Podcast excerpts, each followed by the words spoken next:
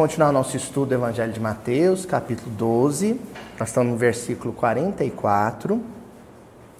E hoje, especialmente, né, é, nós vamos estar fazendo, tentando fazer um estudo extremamente sintonizado, extremamente feliz, porque quando passar o vídeo já vai estar adiantado aí algumas semanas, né, por conta do delay que, que acontece entre a publicação do episódio e a gravação dele. Mas hoje nós estamos na semana em que comemoramos os oito anos de existência do grupo. Nós comemoramos no canal, publicando aqueles três vídeos especiais, né? Mas a data mesmo aconteceu dia 18 de janeiro, hoje é dia 22, né? Então hoje é um, é, estamos num clima especial, muito embora sigamos o versículo, capítulo 12, versículo 44, né? E nós estamos naquela passagem que é conhecida, ficou conhecida em muitas traduções, lembrando que isso é uma convenção do próprio tradutor, ele decide como distribui né, as passagens e o título que ele vem a dar para cada passagem, mas essa passagem ficou conhecida como a parábola da casa vazia. Né? Em algumas publicações ela vem associada ao sinal de Jonas, né? na tradução do Haroldo Dutra Dias, por exemplo, ela está dentro do sinal da passagem do sinal de Jonas. Mas em outras situações, né, em outras traduções, aliás, ela pode aparecer como um adendo à parte, né? conhecida, portanto, como parábola da casa vazia. Nós já começamos a lê-la, já no versículo 41, se não me falha a memória. E só para a gente lembrar o que já foi estudado sobre ela. Né? Inclusive, aliás, começamos no versículo 43, que nós estudamos em duas semanas, não foi assim? O que, que nós já vimos dela? A parábola começa se referindo a um espírito impuro, perambulando por terras áridas ou uma região árida, né? que, que ele tenta conduzir ou se ou, ou tomar o controle da, da situação junto a um homem. Né?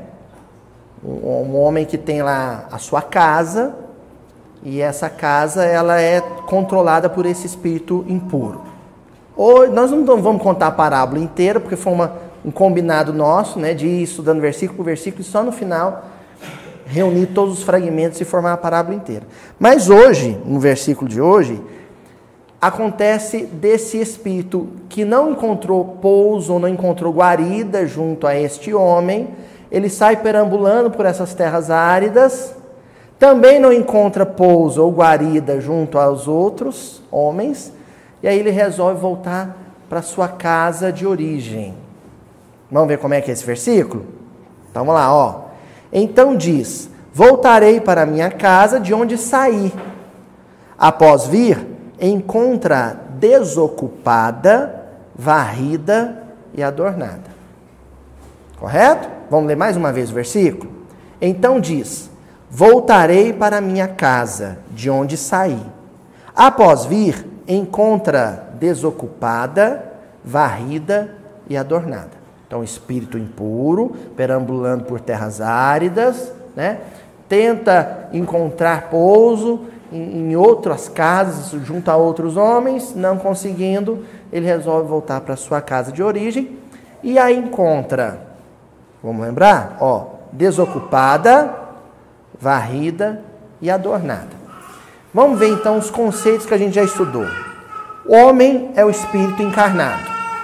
Isso não é uma invenção minha, não é improviso meu, é simplesmente uma definição de Allan Kardec no Livro dos Espíritos, junto com os espíritos da codificação.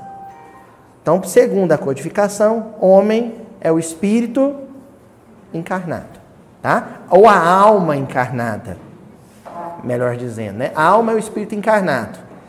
Então, a alma mais o perispírito mais o corpo e temos o homem.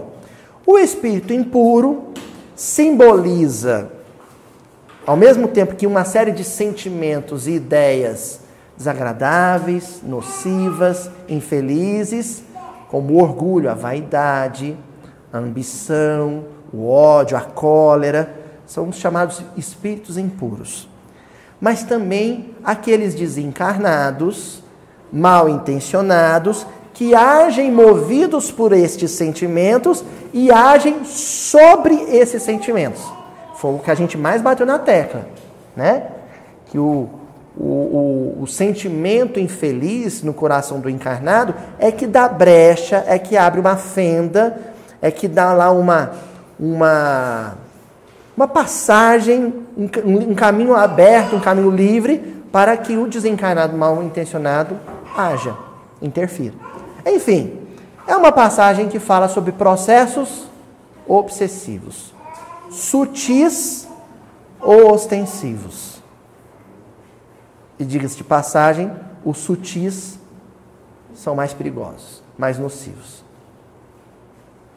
Porque aqueles que são ostensivos, que são evidentes, porque são ostensivos e evidentes, toma-se cuidados clínicos, médicos, providências, né, é, junto àquela pessoa que, que anda, por exemplo, nua pela rua, que atenta contra a própria vida se encaminha para uma clínica psiquiátrica, para uma casa de repouso, a família acolhe, tem cuidados, não é assim? Só que os processos de obsessão sutis, eles são mais perigosos, porque justamente por serem sutis, eles passam desapercebidos pela sociedade. E muitas vezes, as pessoas nos processos obsessivos sutis, elas assumem cargos de importância junto à casa espírita, junto à empresa onde eu trabalho, junto aos órgãos públicos, junto às instituições públicas, políticas, administrativas, militares, policiais. Enfim, muitas vezes instituições venerandas passam a estar sobre a liderança e o controle de alguém que está vivendo um processo de obsessão sutil. E pior, quando é mais que alguém, é quando é uma coletividade. Às vezes um grupo, gente, às vezes um grupo religioso inteiro está sob um processo de obsessão sutil. Entenderam? Por que, que é importante estudar essa passagem, estudar esse tema à luz do Evangelho? Porque é muito sutil. Você começa defendendo pontos de vista complicados, crente de que eles são os mais certos do mundo. A convicção é um problema. Quando a convicção está associada aos interesses, aos princípios universais do Evangelho, ela é o que faz o edifício da fé permanecer íntegro. Mas quando ela está associada a perspectivas, pontos de vista individuais, particulares, ela se torna problemática. Luiz, qual que é a diferença? A diferença é assim. Eu acho, eu tenho convicção, aliás, eu tenho convicção de que o, o, meu semelhante, quando ele me agride, ele deve ser, receber o perdão e a misericórdia do meu coração. Isso é um ponto de vista, pessoal? Não. Isso é um princípio universal trazido por Jesus através do Evangelho. Agora, eu acho que a, a, lâmpada do centro espírita não deve ser vermelha, não. Aquela lâmpadazinha da cama de paz, ela deve ser azul. E o Tonzinho acha que ela deve ser verde. E a Elaine acha que ela deve ser amarelada. O que está em jogo é um princípio universal de harmonização entre os corações? Não. São pontos de vista. E quando eu defendo um ponto de vista como ideia fixa e sem medir os atos, as palavras, a força dos meus atos, a força das minhas palavras, sem me preocupar se eu vou ferir, magoar ofender, isso é evidentemente um sinal claro de que eu estou sob um processo de obsessão sutil. Se eu começar a rasgar a roupa e comer terra, é um processo de obsessão ostensivo, deflagrado, evidente. Mas se eu defendo esses princípios e aparentemente sou um homem ou uma mulher normal, eu posso estar sob a influência infeliz de uma falange infeliz, sofredora, perseguidora do bem e me achando um defensor de um grande ponto de vista. Dica do André Luiz. O que, que caracteriza processos obsessivos? Primeira coisa, ideia fixa. Quando alguém só fala de um mesmo assunto, de um mesmo tema, de um mesmo assunto, só pensa naquilo, não dorme pensando naquilo, não come pensando naquilo, quando qualquer rodinha que aquela pessoa senta e conversa, o assunto é só aquele, nós temos ali um processo obsessivo sutil. Claro. Ó, gente, se a doutrina espírita virar meu assunto de toda hora, em todo lugar, até com quem não é espírita, é um processo obsessivo, sutil. Porque aí me torna inconveniente. Ou encontro com um amigo evangélico, numa festa do serviço, ele aproxima de mim, eu viro para ele começo a falar de mediunidade. Tentando convencê-lo a acreditar em mediunidade, em comunicação dos espíritos nitidamente, eu sou espírita, defendo os princípios espíritas, mas não estou no meu juízo perfeito. E quando a gente não está no nosso eixo de equilíbrio, a gente é fantoche nas mãos de desencarnados mal intencionados. Tá aí, tá claro? Vamos ler, começar a estudar esse versículo? Primeira coisa que eu quero destacar nele: minha casa.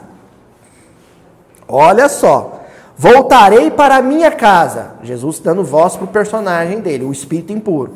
O, o espírito impuro está chamando o minha casa, essa minha casa é o encarnado que a princípio cedia aos seus sortilégios, aos seus, às suas sugestões infelizes. Ele está chamando de minha casa. Um, um, conceito cultural relativo à região e à época em que se passa né, a, a narrativa de Jesus é a questão da hospedagem, da hospitalidade. No Oriente, no Oriente do século I, isso era uma lei. Se tivesse um peregrino atravessando o deserto e esse peregrino não tivesse onde dormir e batesse na sua porta, entendeu, Sadel? O senhor tinha que abrir a porta e hospedar e dar comida e lavar os pés dele. É a lei da hospitalidade, é um costume. Hoje, se você for no deserto, no Oriente Médio, estiver atravessando o deserto, se você encont encontrar com um beduíno, ele vai te oferecer pouso, alimento, banho para os pés na tenda dele. E vai ficar profundamente ofendido se você não aceitar. Porque na cultura oriental, sobretudo no tempo de Jesus, isso era uma lei. Então a passagem está falando de, da lei de hospitalidade. Agora, sabe o, o hóspede aqui que Jesus está mencionando? É um sujeito tão folgado, tão folgado, tão folgado, que ele já foi hospedado lá, naquela casa, está pensando em voltar a se hospedar lá, entendeu, seu Murilo? E a casa que o hospeda, onde ele é hóspede, ele chama de minha casa.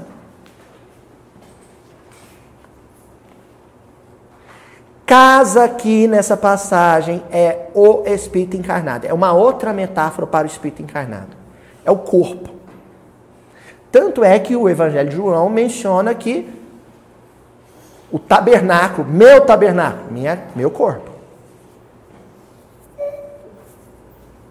O tabernáculo, que quer dizer a tenda, né? a casa, é o corpo. A gente está acostumado a entendê-lo como a casa mental. Sim, não deixa de ser. Mas enquanto a gente está encarnado, a gente está no corpo físico. Quando um desencarnado exerce influência sobre o encarnado, sabe de que, que ele chama aquele encarnado? Aquele corpo? Minha casa porque ele tomou posse. Antigamente, Kardec vai cuidar de, de esclarecer isso melhor no livro dos médios. Antigamente, processos obsessivos ostensivos eram também chamados de possessão. Porque está possuído, porque o desencarnado, malfeitor, né, mal intencionado, ele entendia que detinha ali a, a posse daquele encarnado, daquele corpo. Até se tinha aquela ideia equivocada de que ele entrava no corpo, ninguém entra no corpo de ninguém. Aliás, gente, uma, segundo os princípios da física quântica, a gente, a consciência, ela não está no corpo, viu? A gente fica imaginando aquela ideia do, viu, Vitor, do desenho japonês, do robô, que a gente está na cabeça, a gente está na cabeça controlando. Não é assim. Nós não estamos, porque a consciência ela não está em lugar nenhum, está em todos. Ou vocês acharam que o espírito ele está dentro de uma sala de controle do corpo, comandando ele com manivela? Não. Eu estou aqui? Não, o meu corpo está aqui. Eita, que agora eu dei nó na cabeça de todo mundo. A consciência não está aqui. A consciência comanda o perispírito, que por sua vez é através do perispírito. É como se o corpo fosse o boneco, o perispírito fosse aqueles fiozinhos do fantoche. A consciência é quem controla, mas a consciência está onde? Não está. Ela é imaterial.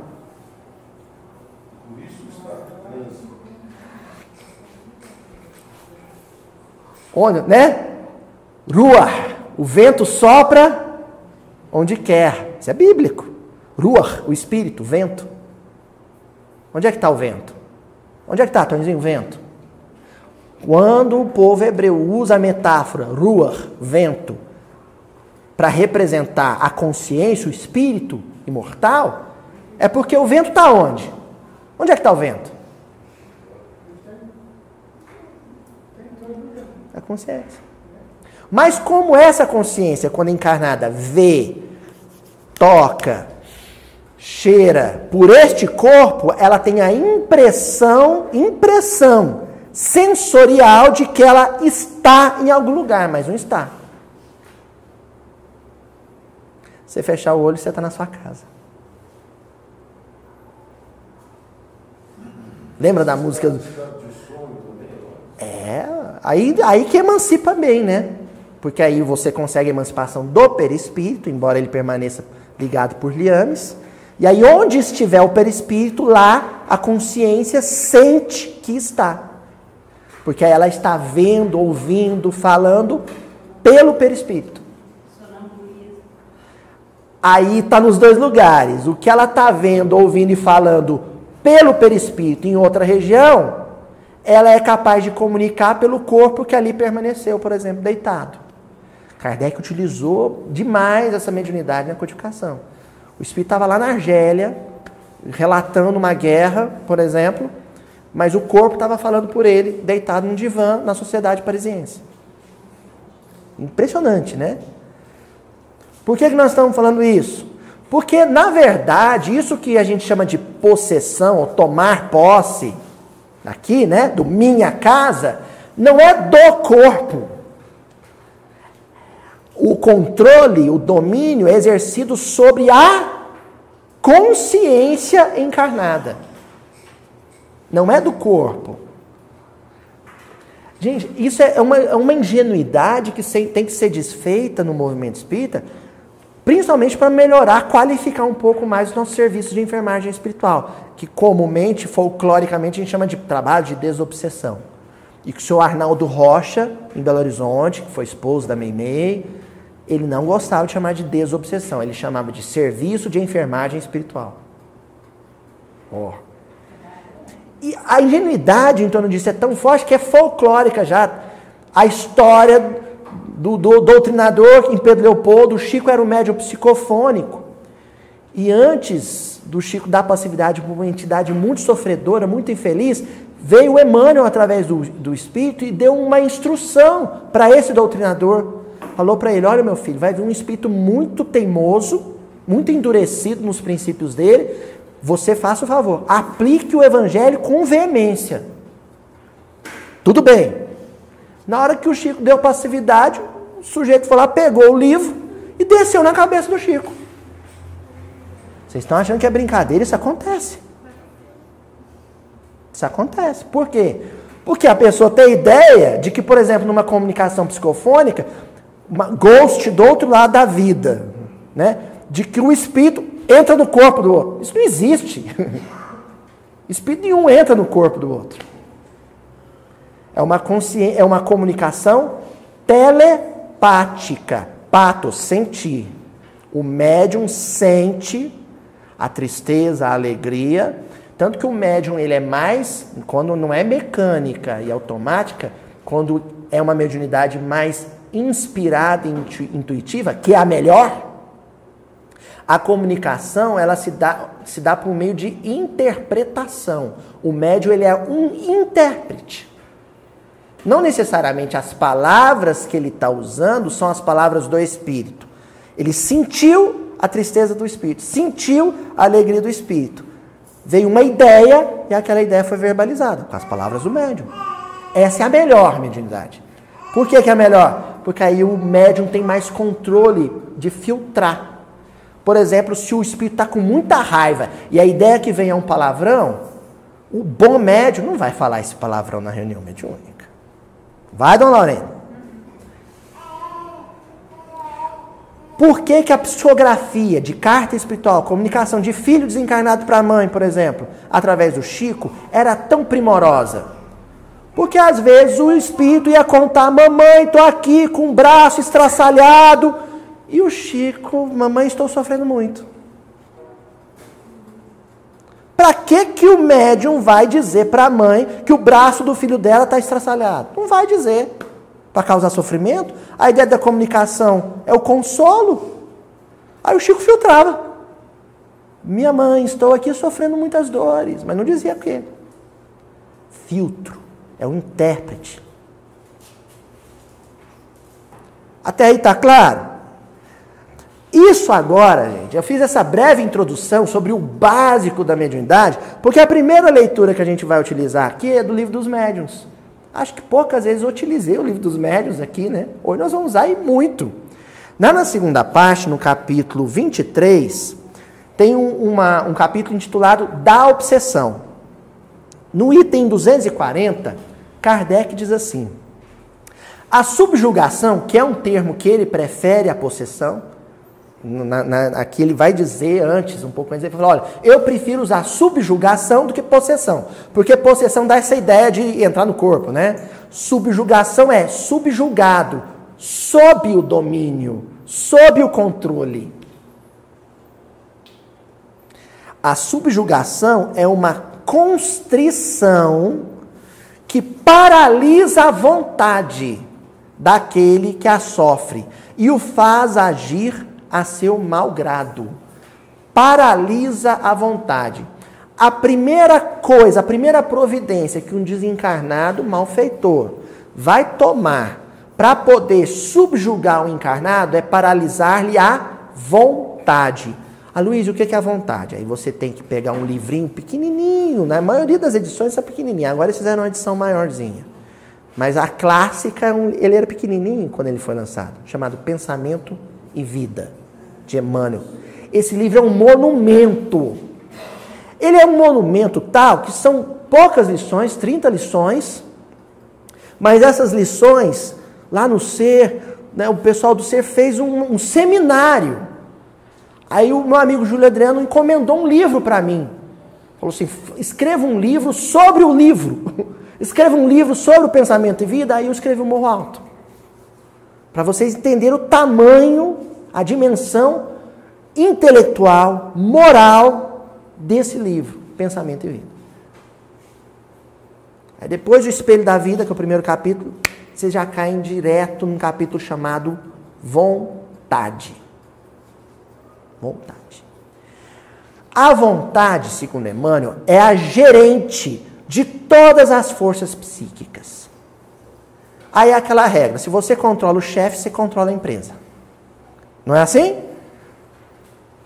Quando a gente está muito chateado com o restaurante, a gente não chama o garçom. Quem que a gente chama? O gerente. Sabe, ó, se eu falar com o gerente, resolve todo o problema. O gerente da casa mental é a vontade. E a vontade é a expressão do querer de Deus. Ah, porque tem a vontade de Deus e a minha vontade? Não. Tem o querer de Deus e o meu querer. O querer de Deus chama vontade. O meu querer é desejo. Entenderam a separação? O meu querer é capricho. O querer de Deus é um padrão, é um parâmetro de existência que vale em todo o universo. Porque, gente, não tem lei de Deus da Terra, lei de Deus de Marte, lei de Deus de Júpiter.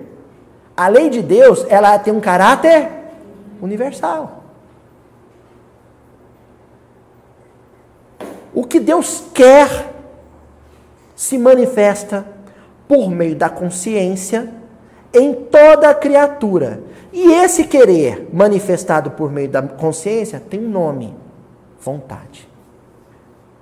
Aí, Jesus, para cuidar de reforçar a origem dessa vontade, como origem divina, ele acrescenta um adjetivo: boa vontade. Para não ter confusão.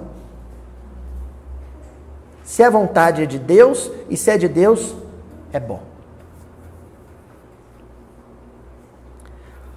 O malfeitor infeliz, ele vai cuidar de cortar o fio. Já viram? Assaltante vai lá e corta o fio do telefone, corta o fio, né? Da antena de internet, corta para isolar o sujeito da comunicação com quem? Com Deus. Essa é a intenção. Se anula, isola o fio de comunicação com Deus, anula ele. Pronto. Agora ele, aquele encarnado, ele não está mais sob o jugo de Deus, sob a vontade de Deus. Ele está subordinado ao meu querer. E vocês sabem por que, que aquele encarnado que isolou a comunicação com Deus, ele está sob o controle desse querer? Porque ele quer a mesma coisa. Aí fica fácil. Eu quero que ele beba. Ele vai beber. Aí eu isolo a comunicação com qualquer benfeitor que queira falar: meu filho, não bebe. Não beba. Vai ser fácil cortar essa comunicação com os benfeitores. Sabe por quê? Porque aquele encarnado também quer beber. Já ouviram aquela expressão assim, Andresa? Juntou a fome com a vontade de comer? o desencarnado tem a fome ou tem a vontade de comer. Pronto. Aí continua Kardec. Numa palavra, o paciente fica sob um verdadeiro jugo, fardo, peso. E é interessante que Kardec chama o encarnado sob influência de paciente. Sabe por que, que ele usou esse termo? Porque não é paciente no sentido de paciência, é paciente no sentido de passividade, completamente passivo ao processo. Ele perdeu, porque com o tempo esse julgo vai pesando, pesando, pesando, pesando. Sabe o que acontece com o tempo? Ele perde as forças para lutar, para resistir, para dar combate ele vai ficando cada vez mais frágil. Então, o, o processo de subjugação ele vai ficando mais ostensivo. Até, né, de sutil, começa sutil. Por isso que a gente tem que tomar cuidado com a fase do sutil. Porque na fase do sutil ainda dá para fazer alguma coisa. Ainda dá para tentar restabelecer a conexão com o alto, com a luz. Depois de um momento em diante, sozinho não consegue mais. Aí já virou Lázaro dentro do túmulo. Aí vai ter que ter a boa vontade de Jesus usar os discípulos, os servos dele, para dizer: movam a pedra. Porque lá de dentro ele não consegue mexer a pedra mais. Aí os servos de Jesus vão lá e movem a pedra. Aí moveu a pedra, aí sai de dentro do túmulo. Aí saiu do túmulo, não tem força nem para tirar a faixinha do corpo. Aí Jesus falou para os servos, não foi assim? Desatai-o, libertai ele e deixa ele ir. Ou seja, depois que virou um processo mais ostensivo, sem passe, sem a caridade de alguém que está no seu juízo perfeito, sem um abraço, sem uma palavra amiga, sem um livro, sem uma música do Tim Vanessa, não sai. E sem muito trabalho, não sai. Por isso que a casa espírita é essa, esse pronto atendimento de saúde mental. Porque a gente está aqui o tempo inteiro esperando gente que não dá conta mais de sair desse processo sozinho. Ó, gente, não é fácil publicar esse vídeo toda semana, não. E não é para enaltecer quem faz. É para dizer a urgência dele.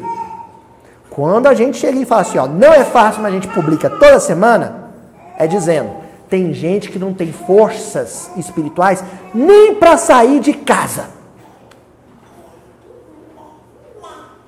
Tem gente sob uma completa influência do pânico, do medo, que não tem força sequer para sair de casa. O máximo que ele consegue fazer é entrar no canal do YouTube.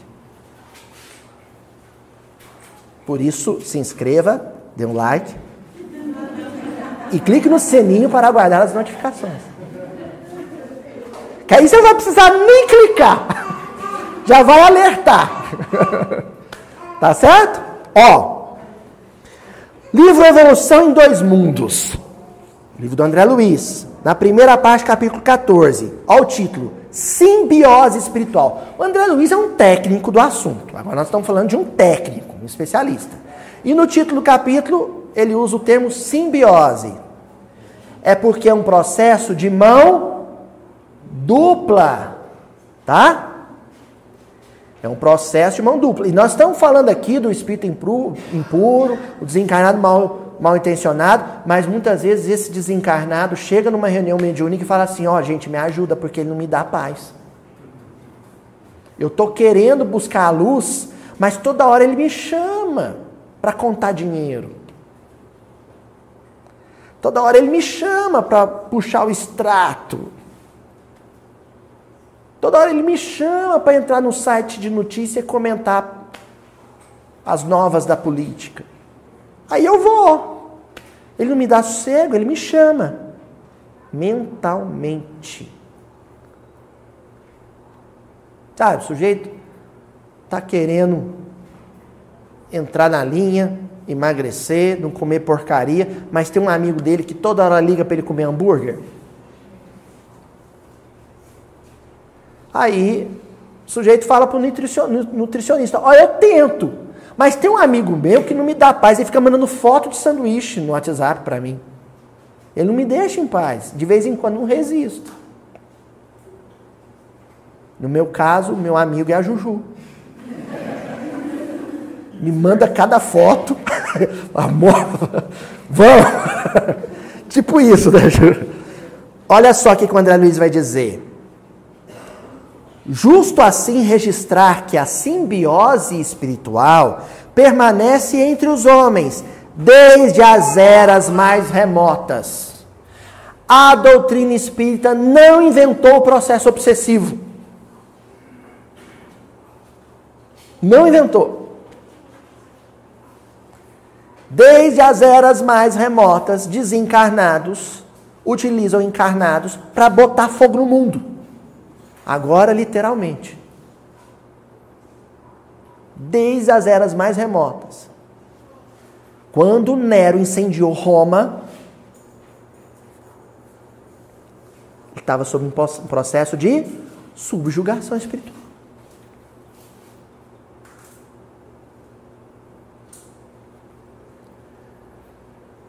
Em multifários processos de mediunismo consciente ou inconsciente. Multifários processos de mediunismo, consciente e inconsciente. Então, na casa espírita, por exemplo, você tem aquele médium que visivelmente está sob a influência de espíritos mal intencionados. E ele toma decisões infelizes e fala: o meu, o meu mentor, o meu instrutor. Gente, isso aí, se te rolar isso, já fica com o pé atrás. Esse negócio de usar a espiritualidade para prevalecer a sua vontade, isso aí é complicado, hein? Porque o meu mentor está dizendo aqui que a, a cor da parede tem que ser branca. Hum. Vocês acham que os benfeitores estão preocupados com isso? Vocês acham que um benfeitor, ele está preocupado? com isso? Ó, gente, contar um negócio para vocês. A gente vai em trabalho de, de reunião mediúnica, de cura. Esses dias eu fui com a Juju. A gente foi, ficamos tão felizes. Mas depois eu fiquei pensando, gente, os espíritos eles ajudam a gente a tratar nossa saúde física, mas eles não estão tão preocupados com ela, preocupados com ela como a gente tá, não. Sabe por quê? Como eles já estão desencarnados, eles têm consciência de uma coisa que a gente às vezes não tem. De que cedo ou tarde, hoje ou amanhã, todos nós iremos desencarnar. Então os espíritos curam a gente, numa reunião de cura, eles não dizem na, na lata, às vezes dizem. Às vezes dizem. Às vezes não. Mas basicamente, subliminarmente, o que está sendo ali, está implícito ali é: Ó, oh, meu filho, eu estou te curando hoje, mas você vai morrer depois, viu? Eu estou te, eu tô adiando o seu desencarne.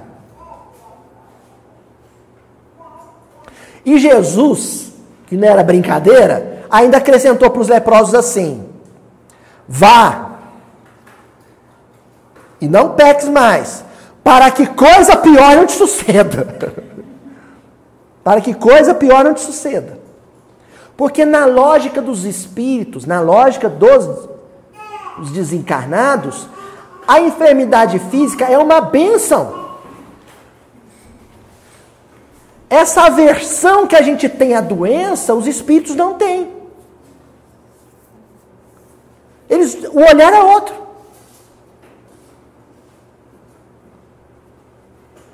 A gente vai no hospital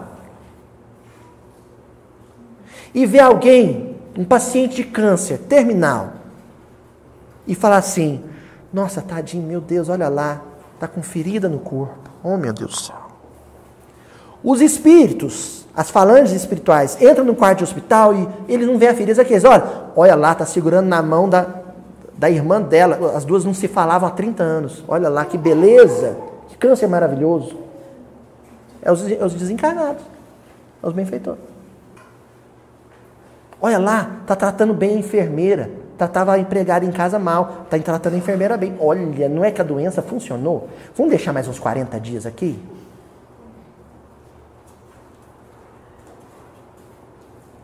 É por isso que o povo começa a estudar a doutrina espírita. Tem gente que afasta, fazer esse povo é louco, né? Porque estudar a doutrina espírita é mudar o ponto de vista. Tem uma lição no Evangelho segundo o Espiritismo, logo no início do, do, Não vou lembrar agora o capítulo. Se chama O Ponto de Vista. Quem lembra dessa mensagem? No Evangelho segundo o Espiritismo. O ponto de vista. O ponto de vista da espiritualidade é mais elevado. Eles olham lá de cima, do topo. Então a visão é outra. A gente que fica aqui, tentando não morrer. Tentando o inevitável, né? Aí sabe o que acontece com esse temor da morte? Que é uma forma de orgulho, é dizer: todo mundo pode morrer, menos eu, porque eu sou melhor. Isso se torna porta de acesso para processos obsessivos. Cris, muito médico obsidiado com isso, hein? Paciente meu não morre. Não é, Cris? Aí sabe como Deus vai mostrar para aquele médico obsidiado que paciente dele pode morrer? Mostrando que ele pode morrer. É o dia que o médico cai a ficha e fala: se pode acontecer comigo, então pode acontecer com um paciente meu.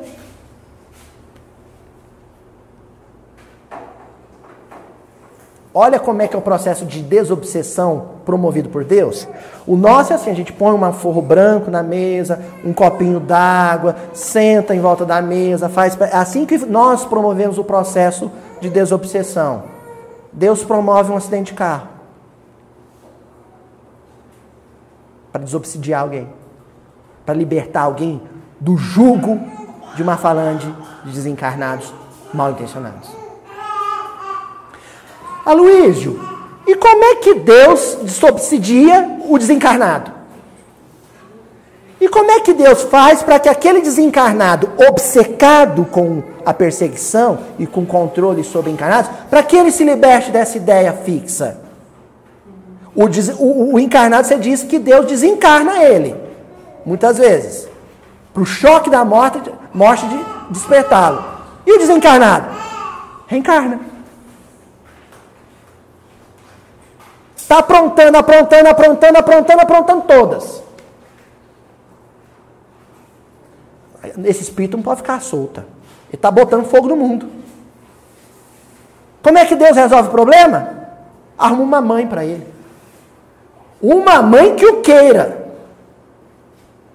Uma heroína. Uma missionária de Maria. Que o aceite. Ali já vem um baque. Nossa, alguém me quis. Eu achei que todo mundo me odiava. Essa me quis. Aquilo já é um impacto. Aí passando para o outro lado, já vem o segundo impacto. Olha, eu judiava dos encarnados. Esse negócio de estar tá encarnado não é fácil, não.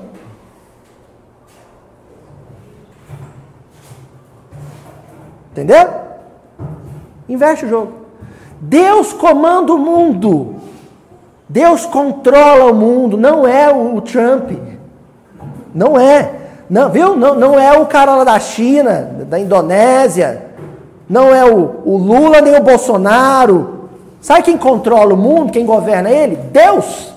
Porque só Deus tem o controle absoluto de quem encarna e quem desencarna.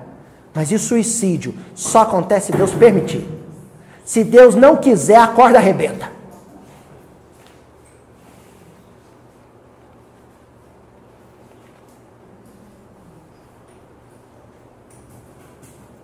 Quem vai desobsidiar o mundo é Deus. Ó, finalizamos. Através dos quais os chamados mortos, os desencarnados, traumatizados ou ignorantes, fracos ou indecisos, que lindo que o André Luiz está dizendo. A gente fala tanto das trevas, trevas. Espírita tem uma ideia fixa com as trevas, viu gente? Espírita não vai no centro espírita por amor à luz, vai por medo das trevas. Ninguém fala assim no movimento espírita. Eu vou no centro hoje para ver se eu colaboro com os benfeitores, se eu sou útil de alguma maneira com um bom pensamento. Não. Sabe o que a gente fala? Ai, tive uns pesadelos, estou precisando tomar um passe. Vou lá porque eu estou carregado. É assim. Olha como André Luiz muda a visão. Quem quer é esse desencarnado, malfeitor? Ele é traumatizado, ignorante, fraco, indeciso um sofredor. Quando você começa a enxergar o perseguidor desencarnado dessa maneira, você não mais fala assim, vou fazer uma prece para os benfeitores expulsar as trevas da minha casa. Tem esse negócio, né? Ah, vamos fazer o culto para expulsar as trevas da minha casa. Não. Aí você faz um culto, faz uma prece para dizer, Senhor, todos os perseguidores em sofrimento, nessa situação de fraco, indecido, traumatizado, traz para minha casa para conviver comigo. Deve, mas o povo é, é mais preocupado com como é que é, aporte, né? apometria, mandar uma rede, pega tudo, leva para um porão, passa a chave, pronto, redimiu a terra. Gente, quando Jesus falava a Heret Satã, não era a Redat Satã, não. A Heret é se achegue, chega mais. A gente tem a ideia de que Jesus virava para um possesso daquele, um subjugado daquele, e falava assim: vai embora! E se julga tanto os companheiros evangélicos, muitas vezes com manifestações mais exageradas de exorcismo, mas tem exorcismos ridículos na casa espírita. Ridículos. Com essa coisa de que vamos expulsar, não tem que expulsar, tem que abraçar, amar, segurar na mão. Fala, sou igual a você, não sou melhor, não. Fica comigo, vamos tentar junto. Ah, porque o Espírito comunicou na reunião mediúnica, virou para mim e falou assim: Eu passei o dia com você, eu vi tudo que você fez no serviço, eu li seus pensamentos. Aí a gente arrepia os cabelos do braço, fala, não volto mais na reunião. É a hora de você falar assim: Ah, meu irmão, mas eu só fiz coisa ruim, não fiz uma coisa boa. Faz o seguinte: Fica comigo amanhã, para eu te provar que de um dia para o outro, a consciência é capaz de renovar as atitudes de alguém? Fica comigo, paga para ver.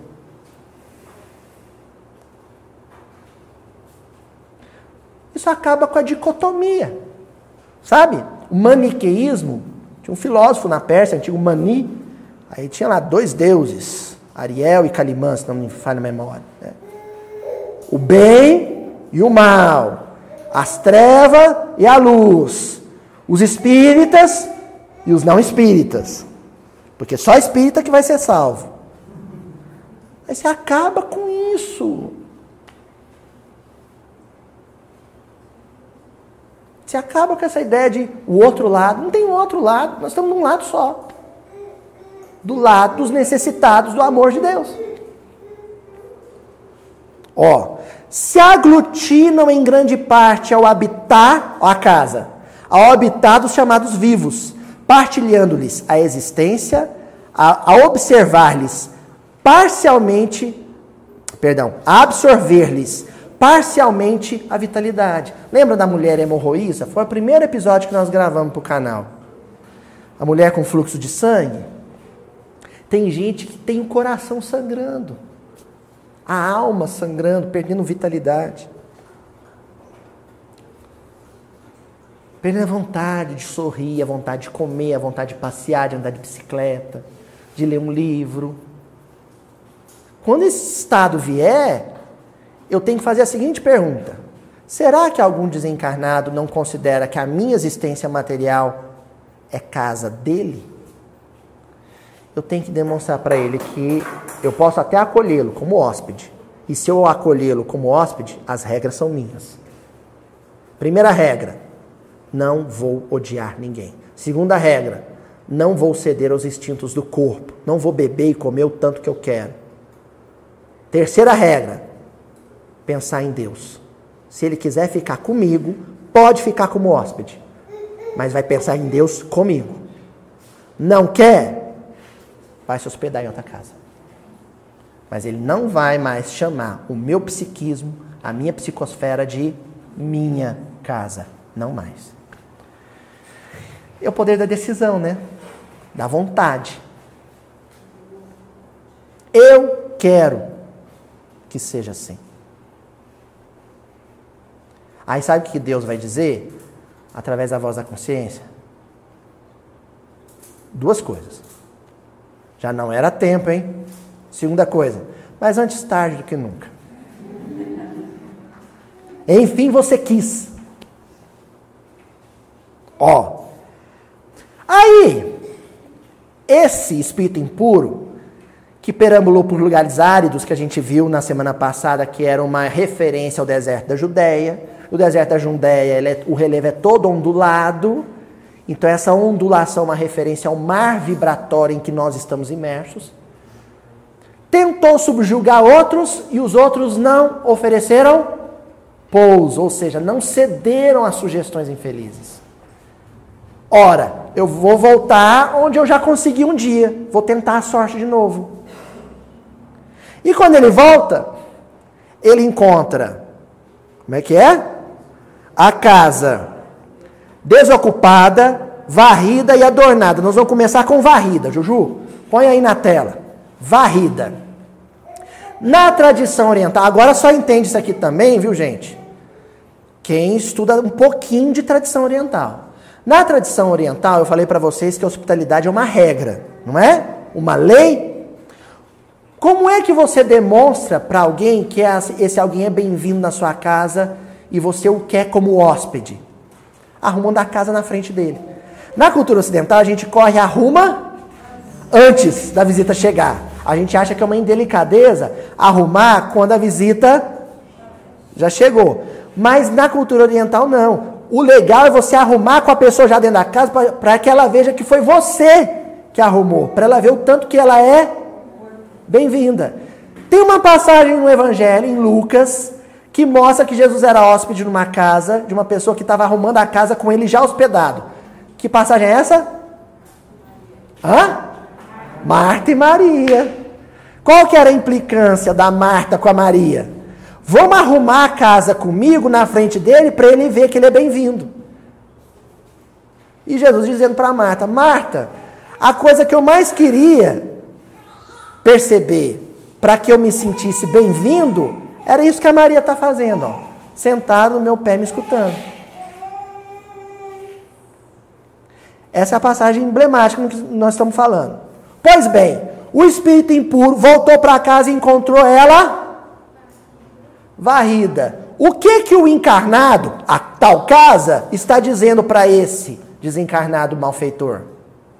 Você é bem-vindo. Entra, a casa é sua. Pode se hospedar, estava te esperando. Você chegou, estou varrendo a casa. Aí tem um pessoal que entende essa passagem errado porque não conhece essa cultura, esse hábito cultural do Oriente, que fala assim: ah, quer dizer que esse sujeito estava limpando a casa mental. Não, não é isso. Na cultura oriental, quando você arruma a casa, varre a casa, com o hóspede já à porta ou já dentro da casa, é você dizendo para ele: entre, pode ficar, a casa é sua. Estão entendendo agora porque o malfeitor da, da parábola de Jesus chamou a tal casa de minha casa? Porque ele se sentiu acolhido, hospedado. Aloísio, demonstra isso no caso da obsessão mesmo, que é o que a gente está estudando. É simples. Eu sou um desencarnado malfeitor, Euridice. Aí, Fransquinha, eu pego assim, eu vou lá, vou fazer a Janaína ela brigar com a irmã dela. Eu vou lá e é agora que ela vai brigar com a irmã dela. E vai. Quando ele chega e, pra, e se aproxima, adivinha o que, que a Janaína já estava pensando? Nossa, como eu detesto minha irmã. O que, que ele vai fazer? Oi? Casa é minha. Só hóspede. Só hóspede.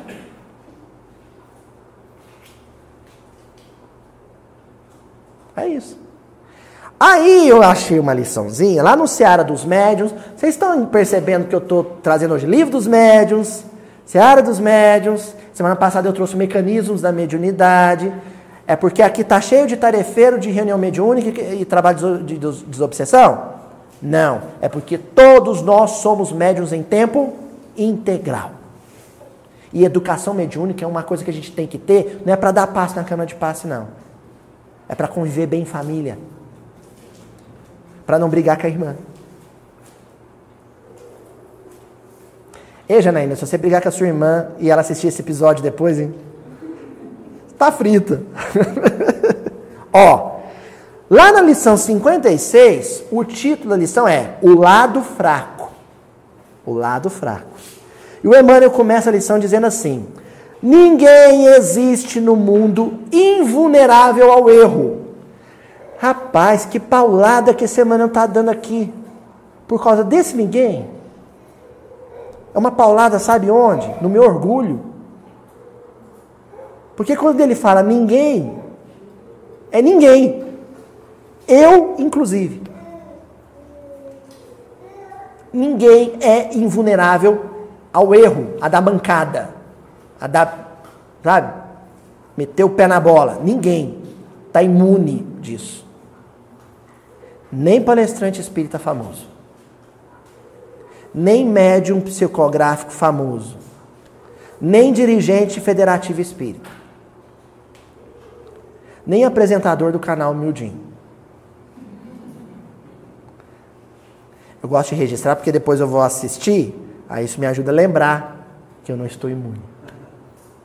Ó, todos nós, encarnados e desencarnados, em aprimoramento na Terra, somos sujeitos à ilusão.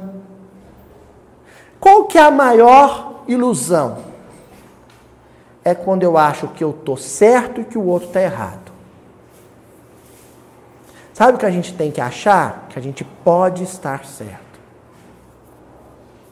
Porque quando você acha, é claro que eu não estou falando de Nosso Senhor Jesus Cristo, não estou falando dos missionários apóstolos dele, nós estamos falando de espíritos medianos como nós. Medianos é porque hoje eu estou de alto astral. Somos belas porcarias, quase sempre. Mas espíritos medianos como nós, viu, Cris? A gente tem que sempre deixar uma beirada, uma brecha para poder recuar. Ó, eu acho, eu posso estar certo. Não é 100% de certeza, mas eu posso estar certo. Quando você fala assim, você deixa uma brechinha para depois, sem constrangimento, você falar: ou, oh, lembra que eu falei que eu podia estar certo, mas também podia estar errado? Estava errado. É mais fácil fazer isso depois do que quando você fala assim: eu tenho certeza que eu estou certo. Depois voltar atrás se torna um martírio. Voltar atrás, depois retroceder nisso, depois é um constrangimento. Em várias circunstâncias, enganamos-nos todos à ilusão. Em matéria de posse, em problemas de família, em questões de influência, em convites do sexo, em apelos a honrarias ou em assuntos que se refiram à preservação do nosso conforto. Ou seja, ele foi listando aqui situações em que a gente pode estar errado. Por que não? Eu posso estar errado. Quando a gente tiver muito convicto de um ponto de vista, você pode ter certeza que é porque você está sob a influência de um desencarnado mal, mal intencionado. Porque a primeira providência de um desencarnado. Vocês estão vendo que hoje eu estou dando uma aula de como obsidiar alguém, né? Séculos de experiência. Viu? Tutorial. Ó, sou veterano nesse, nesse negócio. Então, gente, nós obsessores, né? Quando nós, eu nos meus velhos tempos, quando a gente atuar sobre alguém, a primeira coisa que você falava no ouvidinho do encarnado era o seguinte: ó, se falar que você está errado, não acredita não, viu? Você está certo, viu?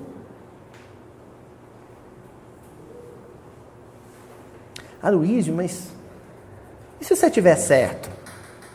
Qual é o problema de você dizer, olha, pode ser. Esse cuidado, isso foi, eu gravei um episódio aniversário do, sobre Pedro, quem assistiu lá, o terceiro episódio aniversário. Vai lembrar, foi o cuidar de Pedro. Olha só, um concílio em Antioquia, Paulo e Tiago, através dos representantes, se digladiando, eles pedem para Pedro ser, dar o, né, o, o voto de Minerva o veredito. Pedro falou assim: ó, se Paulo está errado, eu não sei. Se o Tiago está errado, eu também não sei. Eu só tenho uma certeza: eu tô. Pronto, desarmou todo mundo. Sabe por quê? Quando ele fez isso, todo mundo começou também a achar que podia estar errado. Mas se ele está dizendo que ele pode estar tá errado, aí Paulo pensou: e se eu tiver? O Tiago pensou de lá: e se eu tiver errado? Pode ser. A convivência fica mais fácil. A ah, Luiz, mas e se eu tiver certeza que eu estou certo? Não fala que está com a certeza, não. Porque essa certeza quem vai dar não é a sua voz ativa, é o tempo. É o tempo.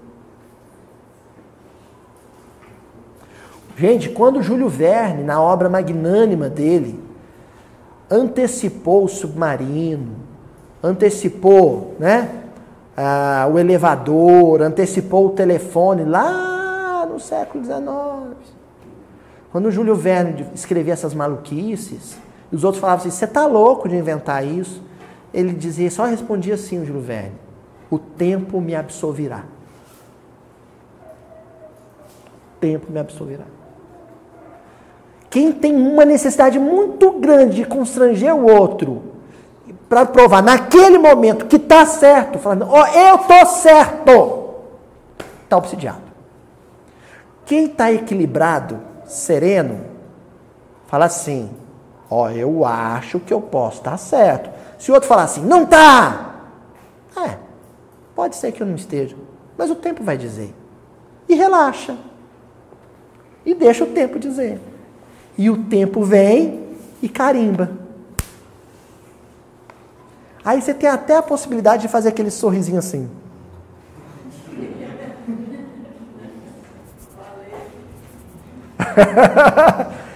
Não é? Você tem até essa possibilidade. Ó. Depois que encontrou a casa varrida, ou seja, encontrou um meio propício a acolher, por exemplo, essa certeza truculenta, essa convicção rústica, agressiva, própria dos obsidiados, aí o espírito também encontrou a casa desocupada. Aí tem um problema de tradução aí. A gente tem que tomar cuidado. Porque o pessoal entende que o, o desocupado mencionado no versículo é a casa vazia. Não é. O desocupado aí, o termo grego e a origem dele, possivelmente, né, em aramaico, Jesus falava o aramaico, é uma casa que não serve, uma casa que não realiza, uma casa onde não se trabalha, produz. Desocupada no sentido de à toa. Sem ocupação. É nesse sentido. Não é no sentido de vazia.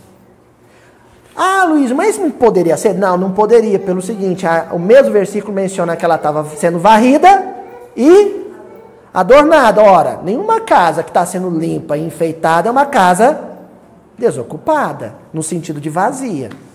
É desocupar no sentido de esse povo está à toa. Aí nós temos uma, um negócio para resolver aqui. Mas não estava sendo varrida? Hein? O povo estava à toa, mas ela não estava sendo varrida. Então, você tem que ir lá no livro dos Espíritos, no capítulo sobre lei de trabalho, se não me falha a memória, no livro terceiro, né? Lei de trabalho.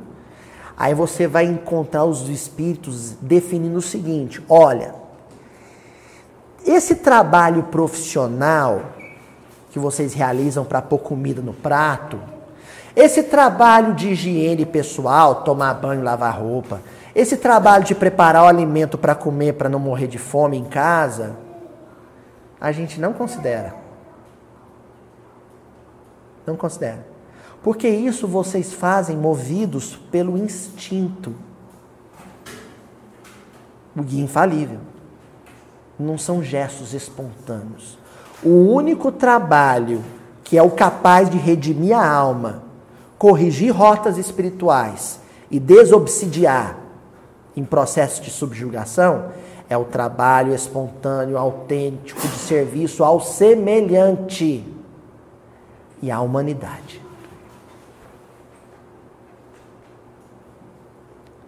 Nessa casa não se trabalhava pelo bem da humanidade. Porque senão, a Marta não, né? Jesus não ia puxar a orelha da Marta. Ela está fazendo comida, varrendo a casa, limpando os móveis. Mas Jesus puxou a orelha dela. Marta, Marta, você está lavando o prato, Marta. Daqui a pouco, como é que vai estar tá o prato de novo? Sujo, você não está lavando para a gente comer?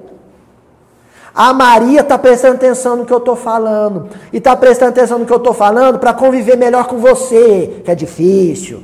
Não, Jesus não falou isso. Eu que imaginei.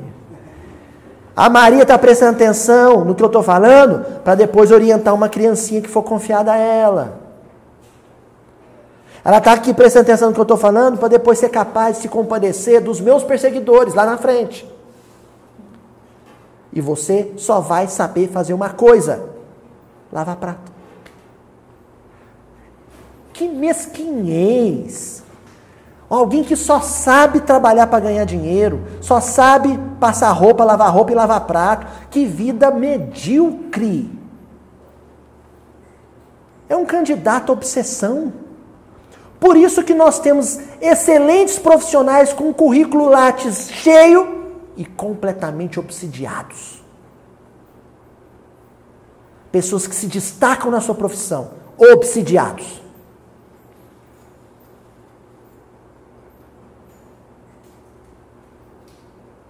Porque o serviço espontâneo. E olha, gente, tomar cuidado com esse serviço espontâneo. Há vários tipos de moeda. Eu sei de médium que não vai pedir dinheiro, mas pede como pagamento Muito obrigado, foi você que me curou, foi você que me salvou. Isso é pagamento. Ou não é? Se o médium acaba de. Né? Palestrante espírita foi no tal centro, e aí, você gostou de lá? Não, o centro é meio frio, não senti uma sintonia muito boa. O centro meio.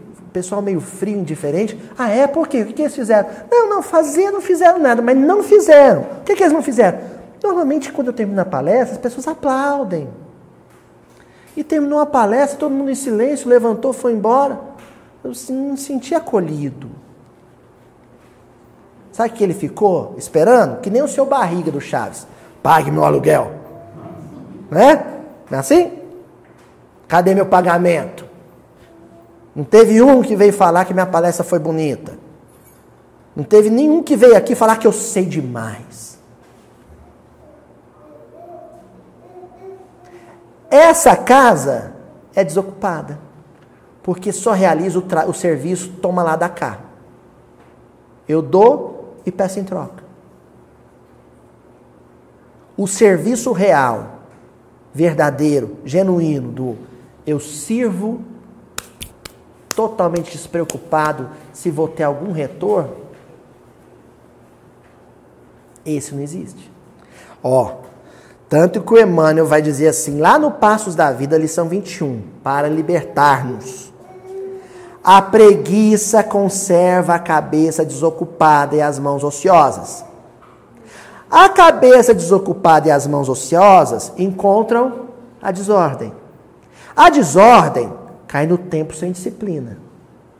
E o tempo sem disciplina vai para a invigilância. Quer dizer que uma pessoa que não faz nada, ou uma pessoa que só faz em benefício próprio, com o tempo ela vai perdendo o controle sobre esse serviço. E esse serviço se torna um fardo para ela.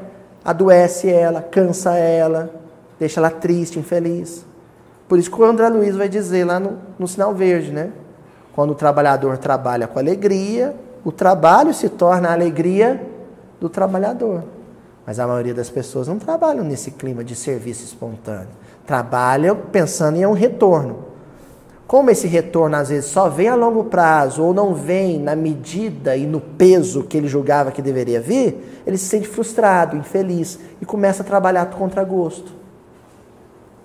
Aí esse, essa frustração se torna porta de acesso para processos obsessivos. Cai na teia da aranha. Vai virar presa da aranha. E aí nós vamos encerrar com a última palavra: adornada. Ontem a gente estava preparando, ontem à noite, tarde da noite, a maninha Ila estava lá em Guarapari, foi fazer palestra no centro.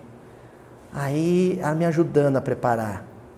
Aí eu falei, e, essa, esse adornado aí? Ela falou assim, é luxo, riqueza, conforto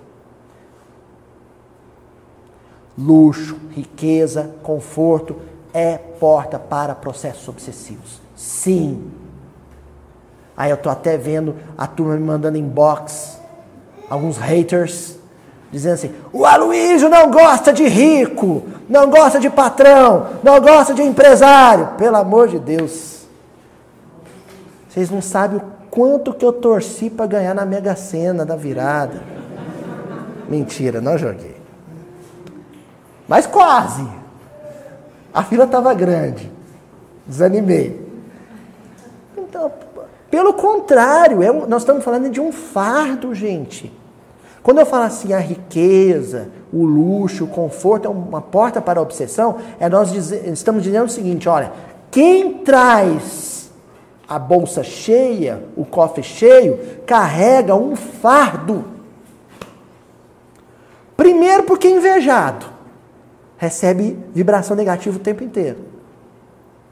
Se for patrão, às vezes tem que puxar a orelha. O que, que o empregado sente pelo patrão quando o patrão puxa a orelha? Odeia ele. E terceiro, e a parte mais difícil, a falta de medida, de temperança.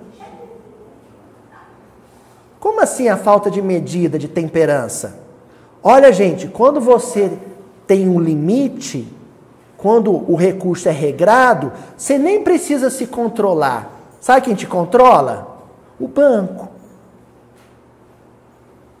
A operadora do cartão de crédito. Tem limite? Quando você tenta se exceder, você passa vergonha. Senhor, deu um serviço não autorizado para o seu cartão. Ah, esse cartão é o. É, eu tinha um outro lá em casa. Né?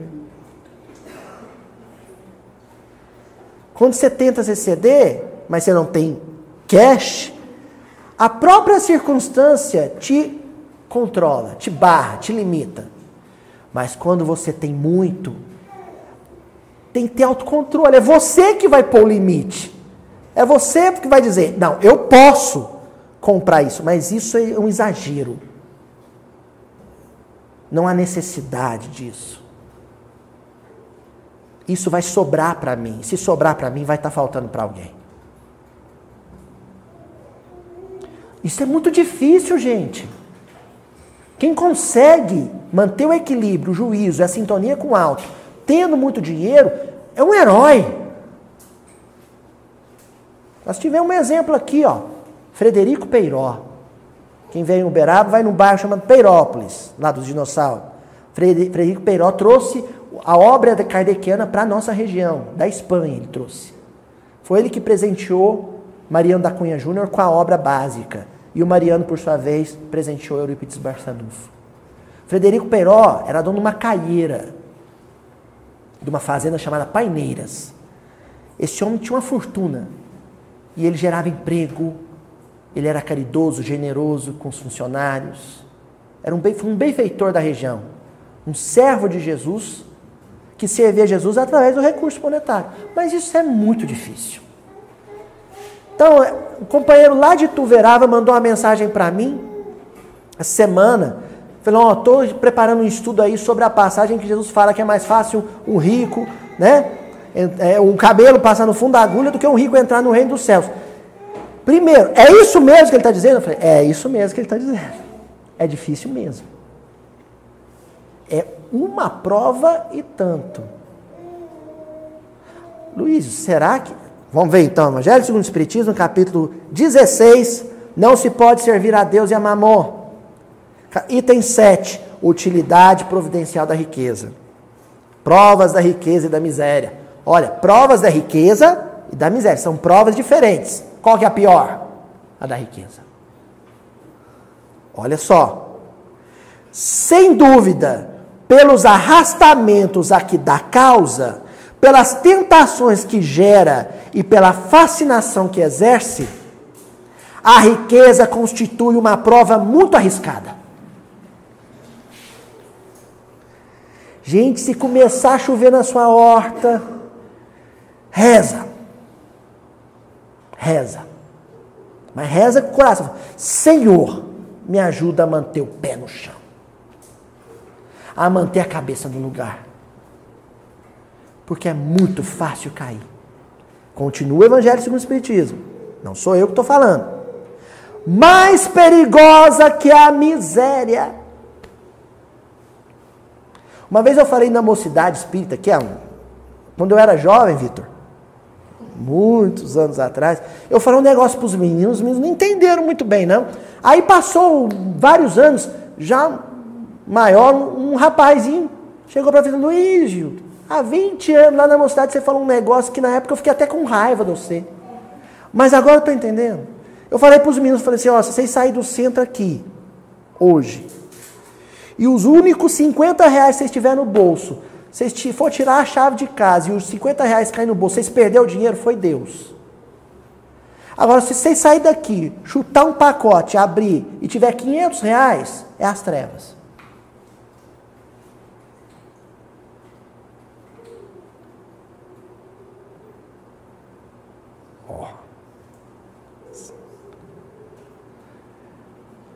A riqueza constitui uma prova muito arriscada, mais perigosa que a miséria. É o supremo excitante do orgulho, do egoísmo e da vida sensual. Vida sensual a gente já imagina o sujeito, né? A vida ligada à sexualidade. Não, sensual vem de sensação.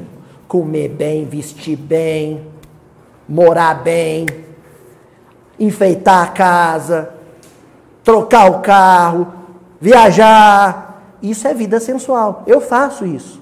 Todo mundo aqui faz. Mas isso é vida sensual, isso é um perigo. É um perigo.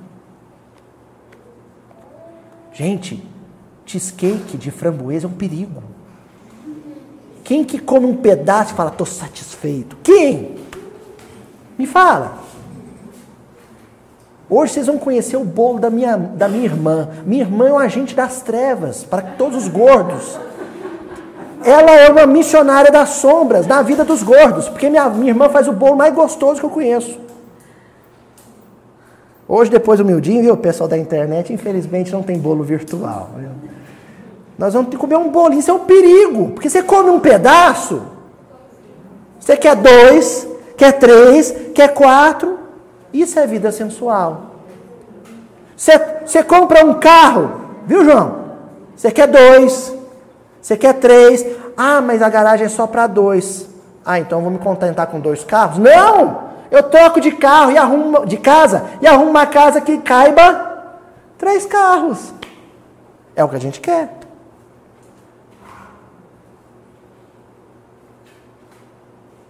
Ah, eu comprei uma geladeira de três portas a geladeira. Ninguém pensa, e eu não posso ter ela porque ela não vai caber na minha cozinha. Não, estou precisando trocar de apartamento. Porque agora a vida está melhorando, preciso de um apartamento maior. É assim que a gente pensa. Aí os, os filhos casam, fica lá, aquele apartamentozão, você sozinho lá.